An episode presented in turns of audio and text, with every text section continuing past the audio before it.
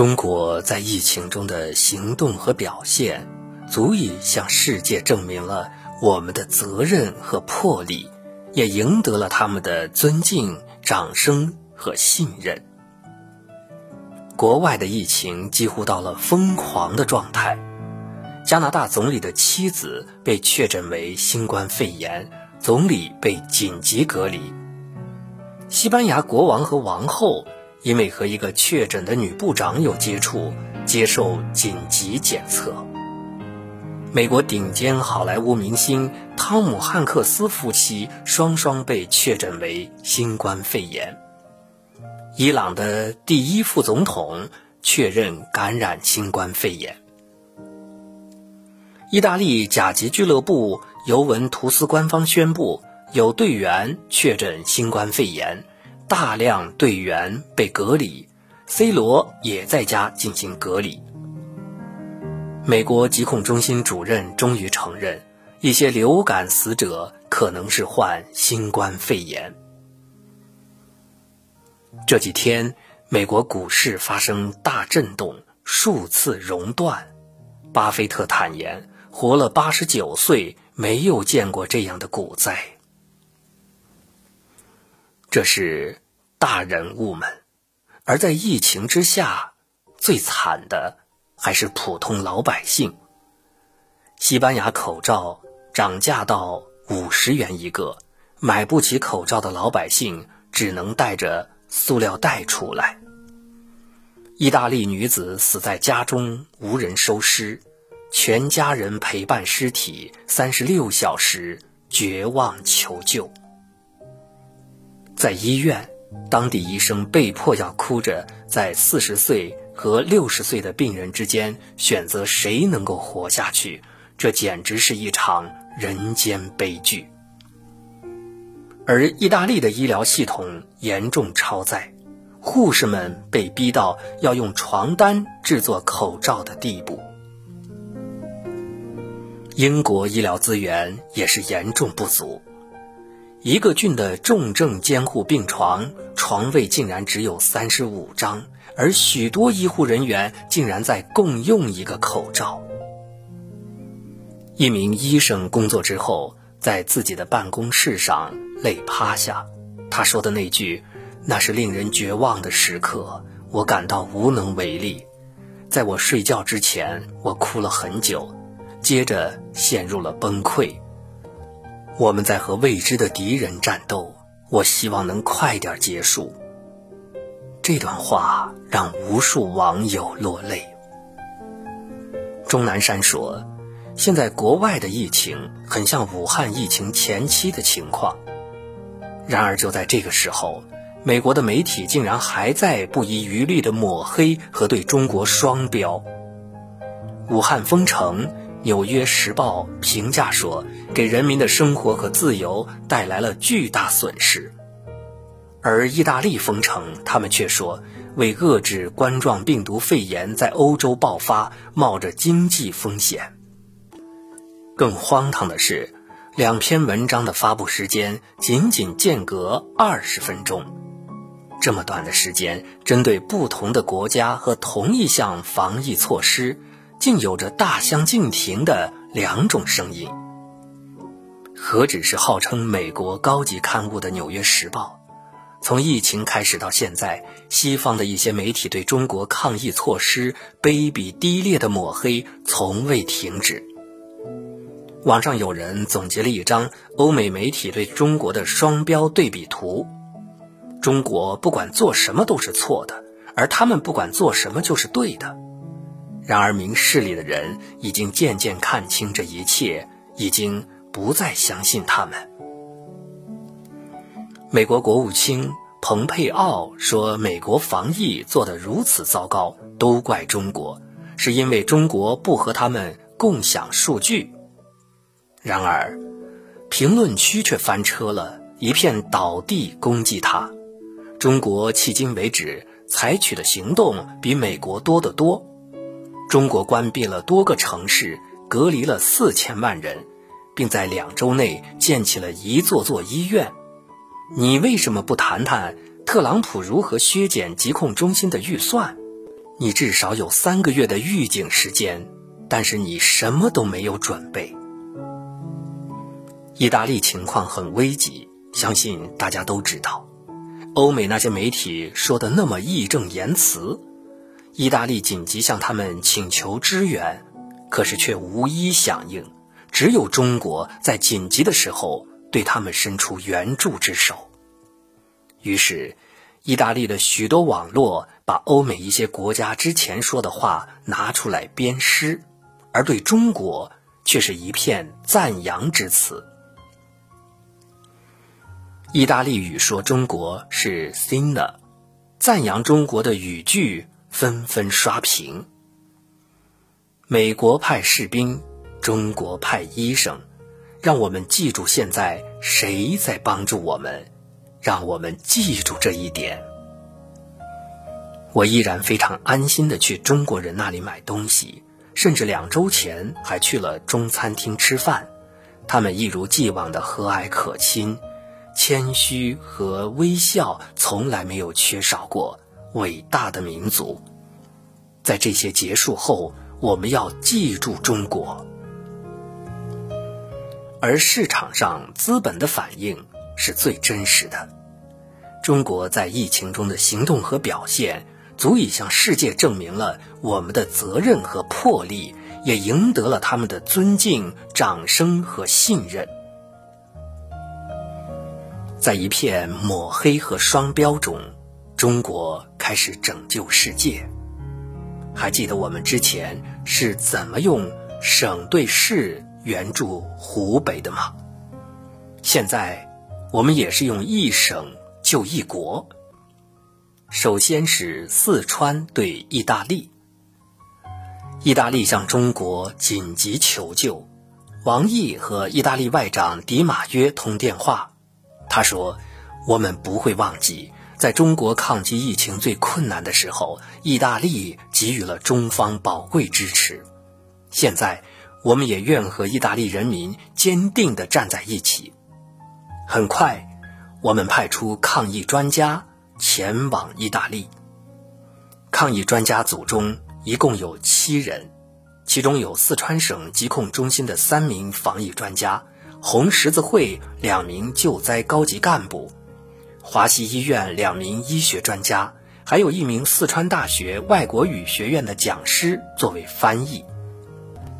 其中领队的梁宗安教授参与过非典、甲流的救治工作，有极为丰富的经验。为了意大利，我们没有半点犹豫的就奉献出了自己的王炸组合。马云公益基金会也在十一号宣布，将一百八十万个口罩和十万个病毒检测试剂盒捐给意大利等疫情严重的国家。其次是上海对伊朗。二月二十九号凌晨，满载着共计九百公斤的抗疫物资和上海市红十字会派出的志愿医疗专家团队。抵达伊朗首都德黑兰。这支专家团队由上海市红十字会赈灾救护部部长周小航领队，成员由中国疾病预防控制中心、上海市疾病预防控制中心、上海市公共卫生临床中心主任、上海市人民政府外事办公室等机构组成。上海网红硬核专家张文宏主编的防控手册，已经第一时间被志愿者翻译成了波斯语，并由伊朗总统府下属战略研究中心发布电子版，并提交伊朗卫生部，供伊朗民众免费下载阅读。在伊朗的社交媒体上，还活跃着一个叫“中医防疫互助小组”的志愿者组织。来自三个国家的两百多名志愿者，编译中国防控新冠肺炎疫情的各种资料，协助伊朗的疫情防控。而这个小组中有百分之六十都是中国人。在此是广东伊拉克。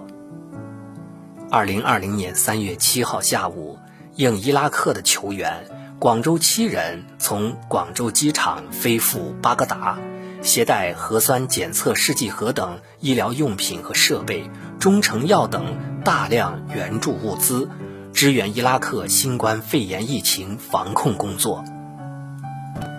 这支专家团队由广东省红十字会、广州医科大学附属第一医院。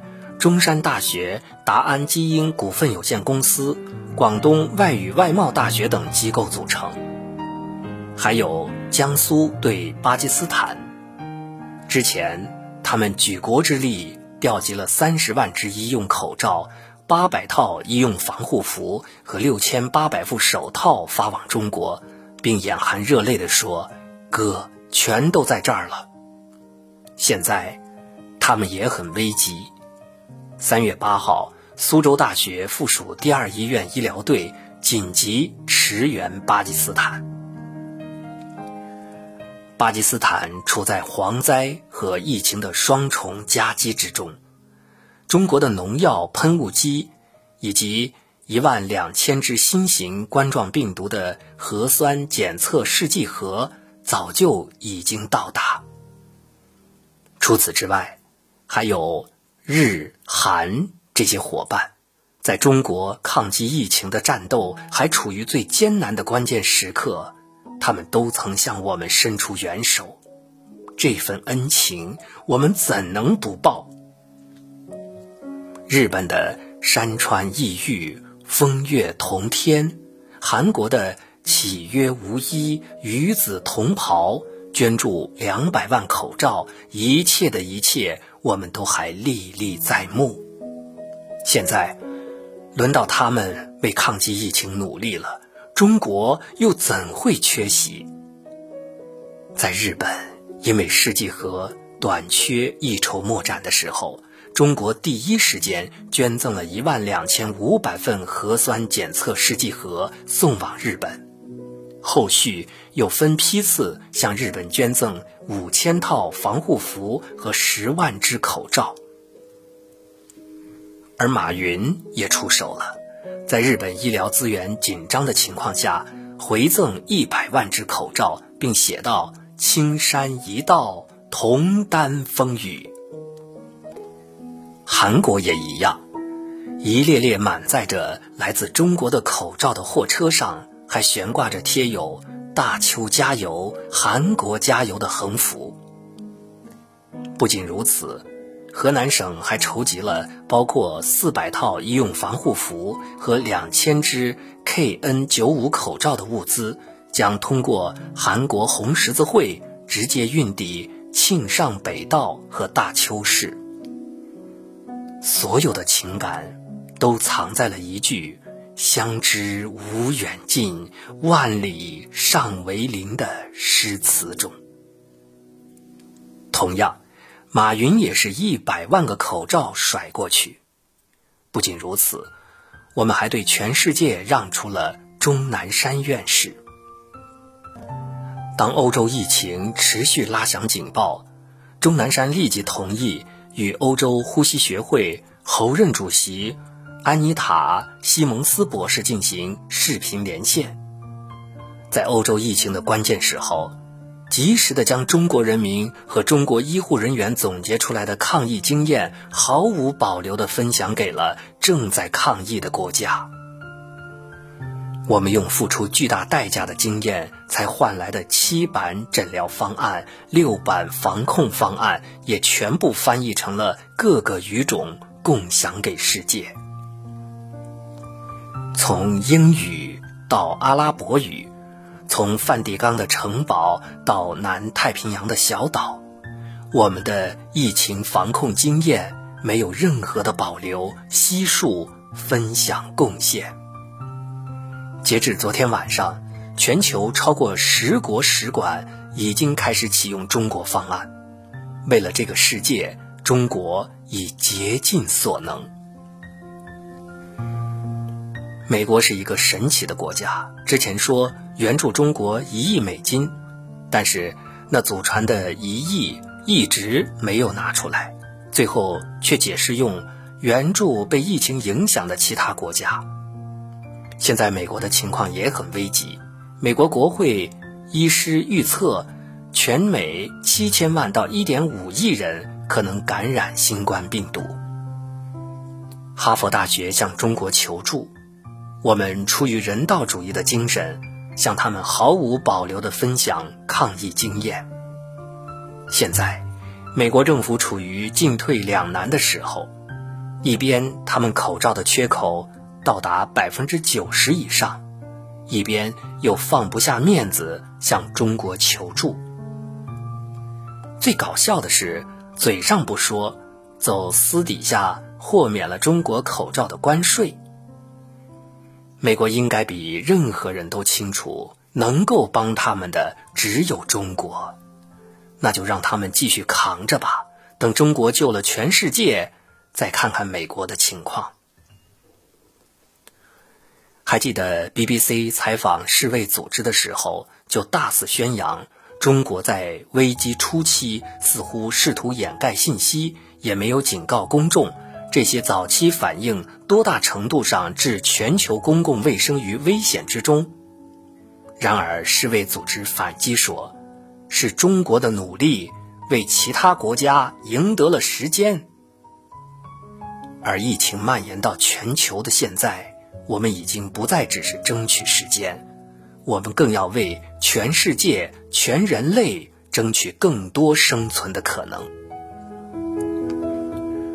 访华专家组组长布鲁斯·艾尔沃德在接受访谈的时候，一位记者抛出了一个刻薄的问题：中国之所以能迅速被动员并行动起来，难道不是因为专制吗？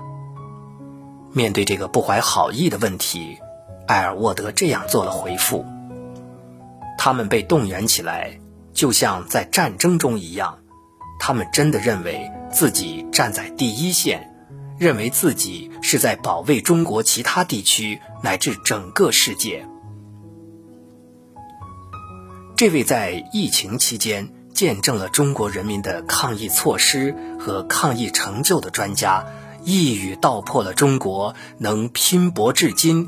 甚至能拯救全世界的真相，因为我们有着不计生死、全力驰援湖北的近十万医务工作者，因为我们的建工团队可以在十天之内让一块平地变作一座拔地而起的现代化医院，坚持不要让人等床，而是让床等人。因为我们有着十四亿对自己、他人和社会负责、以壮士断腕的姿态乖乖在家隔离病毒的同胞；因为我们的企业可以毫不犹豫地为了抗疫停工停产，然后在危急关头又可以毫不犹豫地为了给人民制造出一条崭新的口罩生产线而满效率复工。因为我们有一个在人民遭受危难的时候不计代价、一心一意只想着如何去为人民减轻负担、想着如何去拯救他们的生命的国家。因为从政府到人民，我们都在将这场抗疫行动视为给全人类争夺生存机会的战争。